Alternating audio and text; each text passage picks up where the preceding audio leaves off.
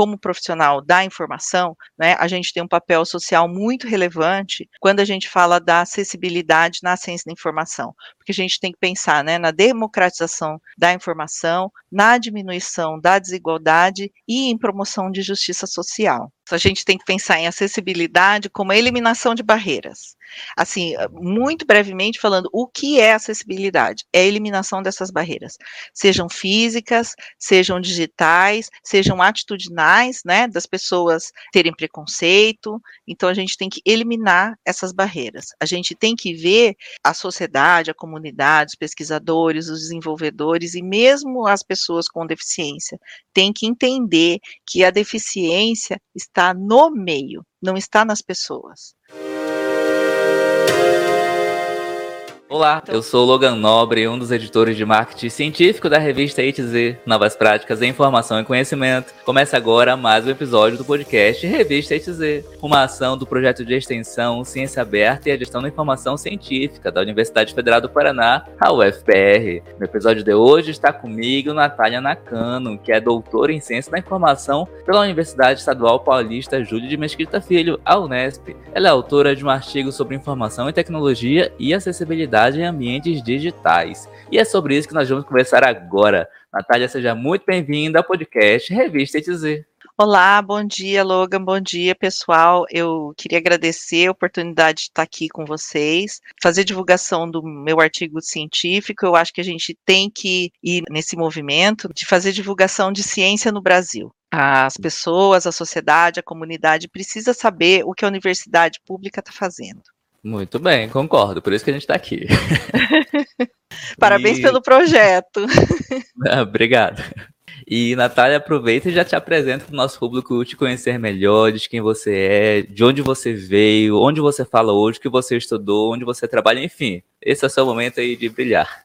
Eu estou falando de Marília, interior do estado de São Paulo. Eu fiz mestrado e doutorado em ciência da informação aqui na Unesp, campus de Marília. Concluí também o pós-doc no final de 2021, financiada pelo CNPq, e hoje eu estou trabalhando como pesquisadora bolsista do IBICT, o Instituto Brasileiro de Informação em Ciência e Tecnologia. A minha pesquisa de mestrado, Logan, meu interesse sempre foi com relação a plataformas, né, plataformas informacionais, ambientes digitais. Então, na pesquisa de mestrado, eu fiz uma comparação de software para serviços de referências virtuais que ocorrem via chat. Eu analisei e comparei alguns softwares utilizados nesse serviço, tanto no Brasil quanto nos Estados Unidos. Na pesquisa de doutorado, nós expandimos a pesquisa sobre plataformas de interação para englobar os princípios do design da informação na interface de interação dessas plataformas. Só que agora focada no ensino à distância. O que nós sentimos no desenvolvimento, né, nos estudos, e também ao concluir o doutorado, foi a necessidade de pesquisar sobre acessibilidade nessas plataformas que apoiam esses serviços. Qualquer tipo de serviço. Né? Não importa se serviço de referência, se no ensino à distância, se em websites governamentais ou comerciais. O meu interesse de pesquisa, então, agora, né, se concentra na questão da interação e como essa interação pode ser melhorada nessas plataformas informacionais para que a gente possa democratizar a informação. Então, é, pensando em incluir a acessibilidade, né, no, o nosso interesse ganhou uma certa complexidade, né, porque o tema da acessibilidade é bem complexo complexo não no sentido de ser complicado, mas complexo no sentido de ter muitas partes, muitas facetas, muitos agentes, né? E, e tudo isso está tecido junto como profissional da informação, né, a gente tem um papel social muito relevante quando a gente fala da acessibilidade na ciência da informação, porque a gente tem que pensar né, na democratização da informação, na diminuição da desigualdade e em promoção de justiça social. É verdade, é um tema de deveras complexo, porque reverbera em tantos lugares, né, em tantos ambientes, para tantas populações, para tantos grupos, né, que às Sim. vezes a gente vai tratar uma coisa dessas e para cada grupo desse é um, é um micro universo, né, você tem que meio que começar do zero para atender aquilo. A informação é isso, né, a informação está em todo lugar. Mas deixa eu te perguntar, tu sempre lidou com isso desde a tua graduação, desde quando você começou a sua carreira? Você sempre lidou com esse tipo de trabalho, com acessibilidade? Você fazer outra coisa? Conta pra gente. Bom, na verdade, Logan, eu sou professora há 30 anos. Eu comecei dando aula de idiomas. E aqui em Marília, uhum. Marília é uma cidade universitária, né? Nós temos a Unimar, nós temos a Unesp, que é a minha casa, nós temos uma faculdade de medicina, nós temos a Univem, que é um centro de aula de tecnologias. Então, eu sempre tive alunos, professores universitários. Aqui em uhum. Marília, a gente tem na Unesp não só ciência da informação, mas a gente tem o departamento de educação, que é muito grande, temos fisioterapia, fonoaudiologia. Então, assim, o, o meu ambiente sempre foi um ambiente universitário, foi um ambiente de projeto de pesquisa, foi um ambiente de congresso científico, não que necessariamente estava trabalhando na universidade. Eu voltei para a universidade em 2012 para fazer uhum. mestrado, para fazer doutorado, para fazer o pós-doc, e eu não parei nunca mais. Na verdade, a gente nunca para, como professor, a gente nunca para é, de estudar, né? Mas o meu interesse de pesquisa sempre foi no uso das tecnologias, né, das TIC. Então, eu submeti o meu projeto de mestrado na ciência da informação. Né, e como eu disse, depois eu nunca mais parei. A questão da acessibilidade sempre foi muito próxima a mim, porque eu já tive um momento na minha vida em que eu estava com 30% de visão só. E aí, assim, eu, eu vi muita, muita dificuldade. Eu tive um problema nos olhos e eu vi a dificuldade das pessoas é, que têm baixa visão. Porque quando a gente fala em acessibilidade, a gente pensa em, quer dizer, eu, eu acredito que as pessoas comuns pensam, né, como minha família, por exemplo, que não entende muito bem o que eu faço, é, eles pensam em acessibilidade arquitetônica. Então pensa na marcação no chão, pensa em prédios que tenham que ter elevador, mas como a gente usa muito plataformas informacionais para aplicativo no banco, para fazer compra ou em websites governamentais para informações, quando eu tive esse problema de baixa visão, eu vi a dificuldade que é você ser deficiente no Brasil. Também quando pensa em deficiência, pensa às vezes em deficiência que é permanente. Mas não, uhum. pode ser uma deficiência temporária. Qualquer um de nós pode estar numa situação que precisa de acessibilidade. E aí é que a gente começa a pensar nas outras pessoas. É verdade, às vezes a gente tem que passar pelo problema para reconhecê-lo, né, para enxergá-lo e se posicionar às vezes sobre ele. Mas é bem interessante, né? A sua trajetória, você veio então do ensino de idiomas, hoje está aí trabalhando como profissional da informação, mestrado e doutorado em ciência da informação e mais especificamente em acessibilidade em ambiente digital. Uma pequena reviravolta, né? É, é, então, a questão da acessibilidade, isso eu descobri na, na revisão de literatura ela é muito ligada, por exemplo, a acessibilidade em ambiente digital é muito ligada, por exemplo, à ciência da computação e acessibilidade, inclusão, à área de educação. Nós sentimos assim uma, uma lacuna de falar sobre acessibilidade na ciência da informação. Né? Além de ser um interesse pessoal, é uma lacuna de pesquisa que nós percebemos. Entendi. E por falar em lacuna de pesquisa, conta aí pra gente se você já deu uma pincelada, mas eu quero detalhes de onde que surgiu a ideia de você fazer esse artigo especificamente que a gente está falando aqui hoje, que foi publicado na revista A2Z?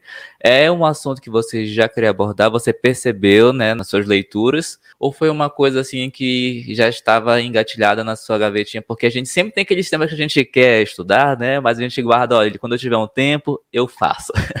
No, na minha pesquisa de doutorado, eu falei sobre o design da informação nas plataformas de ensino à distância. E nos meus estudos, né, e ao concluir o doutorado, eu percebi a necessidade de abordar o tema acessibilidade. Só que como o foco do doutorado foi no design da informação nas plataformas de interação, eu deixei a acessibilidade para o pós-doc. De fato, esse artigo publicado pela E2Z, ele é um recorte do meu relatório de, de pós-doc. Ele foi, na verdade, a primeira etapa da pesquisa, né, para começar com o diagnóstico. Então, a minha ideia surgiu da necessidade de fazer um diagnóstico das principais preocupações dos pesquisadores da área da ciência da informação no tema acessibilidade. No caso, o foco era plataformas de ensino à distância. Mas aí eu não retornei nenhum artigo falando especificamente de, na ciência da informação, de acessibilidade em plataformas de ensino à distância. Porém, o que eu descobri no levantamento da literatura foi que a preocupação dos profissionais em ciência da informação é anterior às plataformas de ensino à distância. A preocupação é quais são as barreiras, né, o que é que impede as pessoas de acessar essas plataformas informacionais, qualquer plataforma. Então, é, mesmo foco ter sido em educação à distância, eu continuei com esse levantamento porque eu acho que os resultados que eu obtive podem ser generalizados para quaisquer plataformas, inclusive as de educação à distância. Bem interessante. Quando a gente ouve né, esses termos, acessibilidade, plataformas de informação, a gente não, não pensa muito na parte complexa, né? A gente pensa, ah, acessibilidade para coisa digital, ah, eu consegui ter internet, clicar no site, acessar e, né, e ler, e ouvir, e absorver o conteúdo mas nem todo mundo tem essas habilidades, essas capacidades, né? Às vezes tem, como você muito bem citou aí, as barreiras, né? Uhum. Isso, a gente tem que pensar em acessibilidade como a eliminação de barreiras. Assim, muito brevemente falando, o que é acessibilidade? É a eliminação dessas barreiras, sejam físicas, sejam digitais, sejam atitudinais, né, das pessoas terem preconceito. Então a gente tem que eliminar essas barreiras. A gente tem que ver a sociedade, a comunidade os pesquisadores, os desenvolvedores e mesmo as pessoas com deficiência têm que entender que a deficiência está no meio, não está nas pessoas. Por exemplo, uma pessoa idosa tentando sacar dinheiro no caixa eletrônico. Até ele ler, por exemplo, todas as informações que estão lá, a tela desapareceu. Isso é culpa do idoso? Não, é culpa da máquina. Entendeu? Uhum. A máquina que tem que prever que qualquer tipo de pessoa tem que usar aquilo. Não pensar apenas nos jovens. Olha, uma pessoa jovem vai ler isso daqui em 30 segundos. Então, a interface do caixa eletrônico tem que prever que nem todo mundo lê nessa velocidade. Né? Uhum. Uma pessoa, por exemplo, que pode ter um problema de aprendizagem ela não vai ler aquilo na velocidade que uma pessoa que não tem uma deficiência vai ler. O é. problema é a pessoa? Não é. A pessoa está bem. O problema é a máquina. O problema é o uhum. sistema. As pessoas precisam ter acessibilidade como um mindset. Incorporar que, como eu disse, só para reforçar, a deficiência está no meio, não nas pessoas. Vamos usar essa citação, a deficiência está no meio, não nas pessoas, na CAN 2022, porque dá para referenciar podcast sim, tá? Muito bem, gostei, gostei.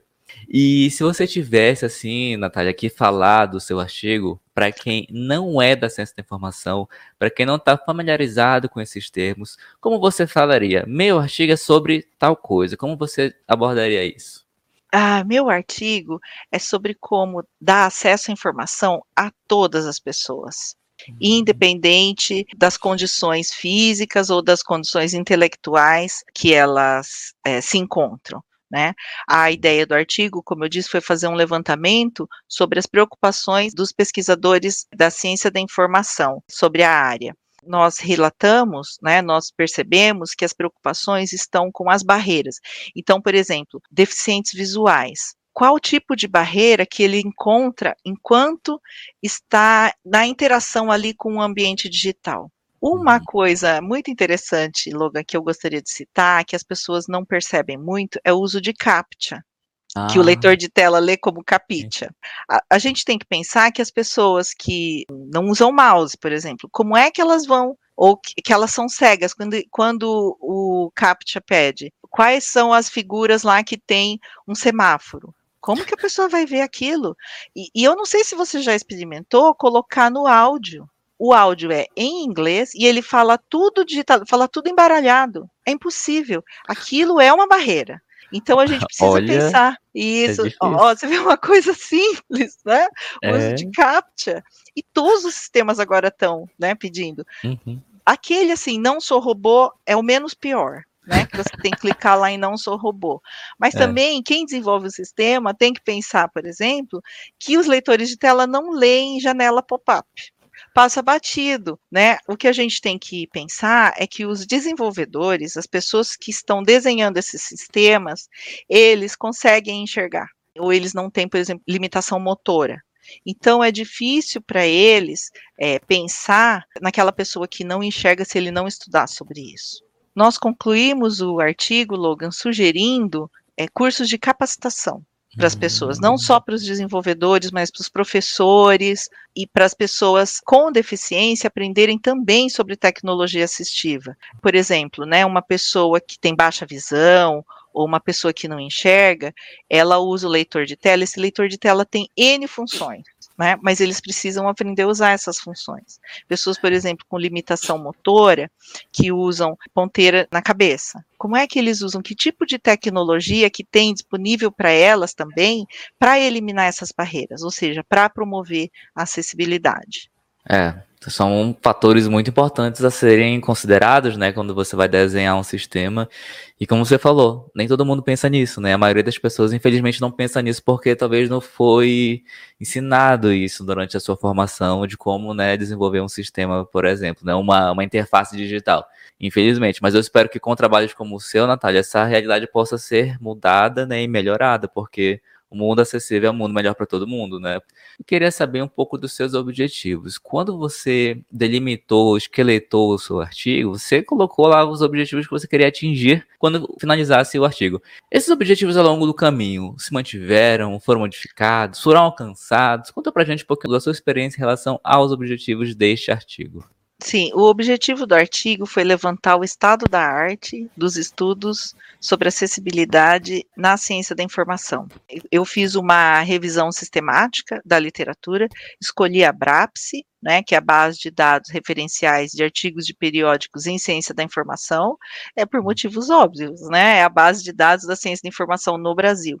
E a minha ideia era levantar não estudos internacionais, não o que a comunidade internacional está falando sobre acessibilidade, mas saber aqui, ó, no, no, Brasil, o que é que as pessoas estão preocupadas. E a revisão de literatura, ela seguiu alguns passos, né? O primeiro passo foi a elaboração da pergunta de pesquisa. Qual o estado da arte dos estudos em acessibilidade na ciência da informação no Brasil? O segundo passo foi a escolha da base, né, que eu disse que foi a BRAPSE, e os descritores que eu utilizei foram acessibilidade, educação à distância, ciência da informação e as combinações é, em português e inglês. É, depois né, de, de selecionados os artigos de acordo com o critério de inclusão pré-estabelecido, nós acabamos incluindo 10 artigos para leitura na íntegra os dados que foram extraídos estão, estão detalhados lá no artigo, né? Nós fizemos uma síntese desses dados, desses 10 trabalhos que foram recuperados, e depois, o último passo né, da pesquisa foi a redação e a publicação dos resultados que foram publicados aí pela A2Z. Como limitação temporal, nessa revisão de literatura, nós escolhemos de 2015 a 2021. 2021 porque foi quando eu coletei os dados, e 2015 porque foi o ano de publicação do Estatuto da Pessoa com Deficiência nós percebemos uma preocupação grande com, dos estudiosos em ciência da informação é com relação aos marcos regulatórios da acessibilidade no Brasil. A gente percebe, Logan, que o, o Brasil está alinhado com as iniciativas internacionais de acessibilidade. Com relação à legislação, nós estamos muito avançados, nós estamos muito bem. Só que o que acontece? Todos os estudos acabam concluindo que a acessibilidade não é satisfatória. Os estudos, por exemplo, que fizeram análises, que fizeram testes com pessoas interagindo em ambientes digitais, eles descobrem, eles chegam à conclusão que a acessibilidade não é satisfatória. Ou seja, que esses ambientes eles não viabilizam a navegação para os internautas com deficiência com autonomia, porque a ideia é essa, né? É conseguir autonomia. Então, a gente vê assim, ó, a lei precisa ser cumprida. Agora, para a lei ser cumprida, as pessoas precisam estar cientes. Os cidadãos com deficiência precisam estar cientes dos seus direitos e as pessoas que desenvolvem os sistemas, os profissionais da informação que funcionam, né, como intermediários, como mediadores entre as pessoas e as instituições, precisam estar cientes da lei e como promover acessibilidade, ou seja, como diminuir barreiras, como eliminar barreiras, seja no ambiente físico, seja no ambiente digital. Muito bem, muito bem. Então fica aí a dica, o relato de experiência para você que está pensando em escrever um artigo, está ouvindo aqui, está assistindo esse podcast e está pensando numa forma de abordagem, né, de, de apresentar o assunto. Você pode usar aqui o exemplo que a Natália usou para apresentar o tema aqui no artigo dela. E por falar em apresentar tema, falar em artigo, quais foram, assim, quais são, na verdade, as aplicações desse artigo, do conhecimento que você gerou, do conhecimento que você ampliou e registrou nesse artigo, né? Como que você poderia dizer que o seu artigo contribui tanto para a questão da ciência da informação como um todo, né? Quanto para a questão da acessibilidade, que é um tema extremamente amplo, extremamente importante, né? É, Loga, esse artigo eu acho que ele é uma sementinha. E a partir daí você pode derivar diferentes estudos. Ele é o diagnóstico do que está acontecendo no Brasil, na questão da acessibilidade, na questão das dificuldades que as pessoas encontram, e a partir daí construir outros estudos baseados nesse levantamento da literatura. É uma sementinha. Eu espero que essa sementinha cresça bastante, porque quero entrevistar outras pessoas aqui falando sobre acessibilidade. Isso, acessibilidade na ciência da informação, acessibilidade informacional. Isso mesmo, Logan. Muito bem. Então, se você quiser fazer um artigo sobre isso, né, faça. Submeta aqui a revista ETZ. Na descrição do episódio tem aqui o link do site da revista TZ, lá tem o passo a passo de como submeter o artigo, quais são as regras. Então você pode também submeter seu artigo aqui e ser publicado. Quem sabe você vai ser a próxima pessoa a ser entrevistada aqui no podcast da revista TZ e alcançar a fama como a Natália está alcançando agora, não é mesmo? É mesmo. Então, se fosse você, submetia seu artigo. E, Natália, se você pudesse indicar mais rumos para sua pesquisa. Você já deu aqui várias ideias de como ela pode continuar, mas se você pudesse escolher uma e dissesse assim, olha, eu gostaria que alguém, ou que você própria, né, no futuro, gostaria que alguém tivesse tempo e interesse em pesquisar tal coisa que foi aqui suscitada no meu artigo. Que coisa, que rumo seria esse? Ah, com certeza, cursos de capacitação sobre acessibilidade porque só por meio de capacitação, por meio de educação, é que a gente promove mudanças, né? Em qualquer área. Como eu disse, na, com relação à legislação, a gente está muito avançado no Brasil. O Brasil é signatário de diversos tratados internacionais para promover, inclusive, né, um, recentemente o Tratado de Marrakech, para dar acessibilidade a livros e outros tipos de, de material informacional para pessoas com deficiência. Mas, como eu disse, Logan, as pessoas precisam ser educadas e capacitadas nos seus direitos. E os desenvolvedores dos sistemas, e os professores, os profissionais da informação. É verdade. Capacitação, eu acho também a palavra-chave. Quando eu estava te perguntando, eu estava pensando, né? Nossa, se eu fosse fazer, eu faria de quê? Eu pensei nisso, né? De mostrar para as pessoas que é importante você se capacitar nisso, para que o seu trabalho, independente de qual seja, reflita essas preocupações e necessidades, né? Isso, e divulgar, né? A gente precisa divulgar acessibilidade, divulgar eliminação de barreiras, divulgar, como eu disse, que a deficiência está no meio e não nas pessoas promover diversidade, promover inclusão. E além da vida aí de professora, de pesquisadora, quem é a Natália? O que, que você faz no seu tempo livre? Quais são os seus hobbies? O que que teu Lattes não conta sobre você? Ah, o que o Lattes não falou sobre mim, Logan, é que eu sou esposa, sou mãe, que eu gosto de ler, gosto de filmes e gosto de séries de TV. Então, para relaxar, é isso que eu faço: é leitura, é filme, ir ao cinema. Eu sou uma pessoa bem tranquila. Eu gosto de estudar, eu estudo e leio todos os dias, gosto de escrever também, escrevo praticamente todos os dias. Quando era adolescente, escrevia diário, coisa que não existe mais hoje, e hoje em dia a gente escreve artigo científico. Aí, capítulo de livro. Sim. Muito bem. E falar em ler, escrever aí, em assistir filme, enfim, os seus hobbies. Será que algum desses hobbies pode virar uma indicação cultural? Porque eu ia te pedir agora uma indicação do que as pessoas podem curtir no fim de semana, né? Já que o nosso podcast é sempre nos fins de semana. Você gostaria de indicar alguma coisa?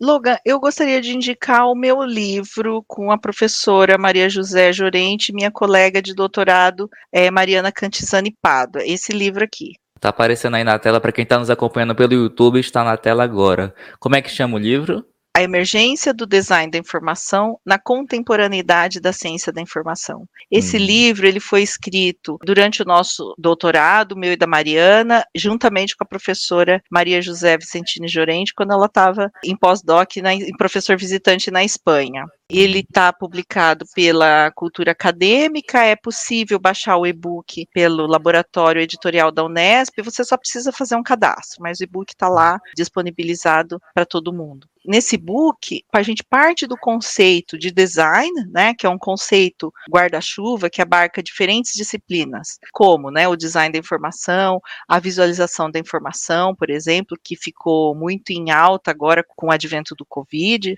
Todo uhum. mundo começou a prestar atenção em como a informação é comunicada. E o design, é, a gente trata disso no livro, ele pode ser entendido né, como arte, como disciplina, como ciência. Você já deve ter ouvido o termo design science, né? Então, uhum. o, o design como ciência. E quando nós pensamos no design como uma forma sistemática de se projetar, a gente entende que o design estabelece relações interdisciplinares com diversas áreas. E no nosso escopo aqui, com a ciência da informação, com a ciência da computação, com as tecnologias de informação e comunicação, né, com as TIC. No livro nós apresentamos os princípios do design, né, do design da informação, nosso foco, né, interdisciplinarmente a CI na contemporaneidade. E como o design e a ciência da informação trabalhando juntos podem criar sistemas mais eficientes e mais amigáveis. É, sobre vídeos, é, eu gosto muito de, de TED Talks, né, que, que apresentam palestras. Eu gostaria de recomendar uma série do TED Talk que se chama Small Thing, Big Idea essa série é uma série nova, eles têm duas temporadas só, pelo que eu entendi. Ele fala sobre algumas criações que mudaram o mundo. São vídeos curtinhos, assim, você pode, sei lá, a hora que estiver tomando, estiver fazendo um break para um café, assistir os vídeos. Eles têm em torno de seis minutos. São vídeos curtinhos, mas eles são muito interessantes e muito informativos. Por exemplo, o vídeo que fala da história do hiperlink. Para nós, da ciência da informação, o vídeo é, é uma foto do Memex. É, é, muito, é muito legal. E ainda sobre o design, tem uma série na Netflix, que também tem duas temporadas, que se chama Abstract. E uhum. ele traz, eu gosto dessa série porque ela traz várias facetas do design, né? Porque as pessoas costumam associar o design a produtos elaborados ou produtos bonitos, e design não é só isso. Design, como eu disse, a gente tem que pensar numa forma sistemática de se projetar. Uhum. Então lá você tem história sobre o design gráfico, design de automóveis, cenografia, ilustração. Então é, é muito interessante. Agora, sobre acessibilidade, eu gostaria de recomendar um vídeo que fala da história do movimento político das pessoas com deficiência no Brasil. Ele está disponível no YouTube, depois eu passo o link para você, para você deixar disponível. É muito interessante. Muito bem. Então estão aí quatro indicações culturais que a Natália deixou aqui pra gente. Depois ela vai me passar o link de todas e eu vou deixar aí na descrição do episódio. Inclusive a primeira que ela citou, né, que é um livro, ele tá disponível, é só fazer o cadastro e baixar o livro, é isso? Isso, é isso. São um livro e três indicações né, em vídeos, três indicações audiovisuais. Muito bem, Natália. Muito bem, gostei aí. Arrasou quatro indicações. Então é isso, Natália. Muito obrigado por ter aceito o convite e ter vindo aqui conversar conosco. Eu que agradeço. Eu acho que a gente tem que disseminar a ideia da ciência próxima da comunidade e a ciência promovendo mudanças e trazendo benefícios para a sociedade. E eu acho que a acessibilidade é uma grande parte disso. Muito bem dito. Obrigada, Logan. Eu queria agradecer a oportunidade de estar aqui e dizer que eu gostei muito da iniciativa da A2Z e do seu projeto de popularizar a ciência, de trazer a ciência próxima da comunidade e de uma forma assim informal, de uma forma de uma conversa e mostrar para as pessoas, mostrar para a sociedade como a ciência está casada com os interesses da sociedade e da comunidade. E o nosso interesse é só trazer benefícios para a sociedade. Muito bem dito. é isso. Então, gente, chegamos ao fim de mais um podcast Revista ETZ, uma ação do projeto de extensão Ciência Aberta e a Gestão da Informação Científica da UFPR. Na descrição estão os contatos da entrevistada e o link para você reconhecer mais sobre o artigo Acessibilidade na Ciência da Informação, uma revisão sistemática na literatura brasileira, escrito pela Natália Nakano, que começou conosco aqui agora. Na descrição do episódio também estão os links para você encontrar a Revista ETZ, um periódico científico interdisciplinar de acesso acesso aberto do programa de pós-graduação em Gestão da Informação da UFPR. A revista TZ tem um site e também está no LinkedIn, YouTube, Twitter, Instagram, Facebook e nos 14 maiores agregadores de podcast do planeta. Basta procurar por Revista ETZ. Eu sou o Logan Nobre e a gente se fala no próximo episódio. Até mais. Até mais, até o próximo.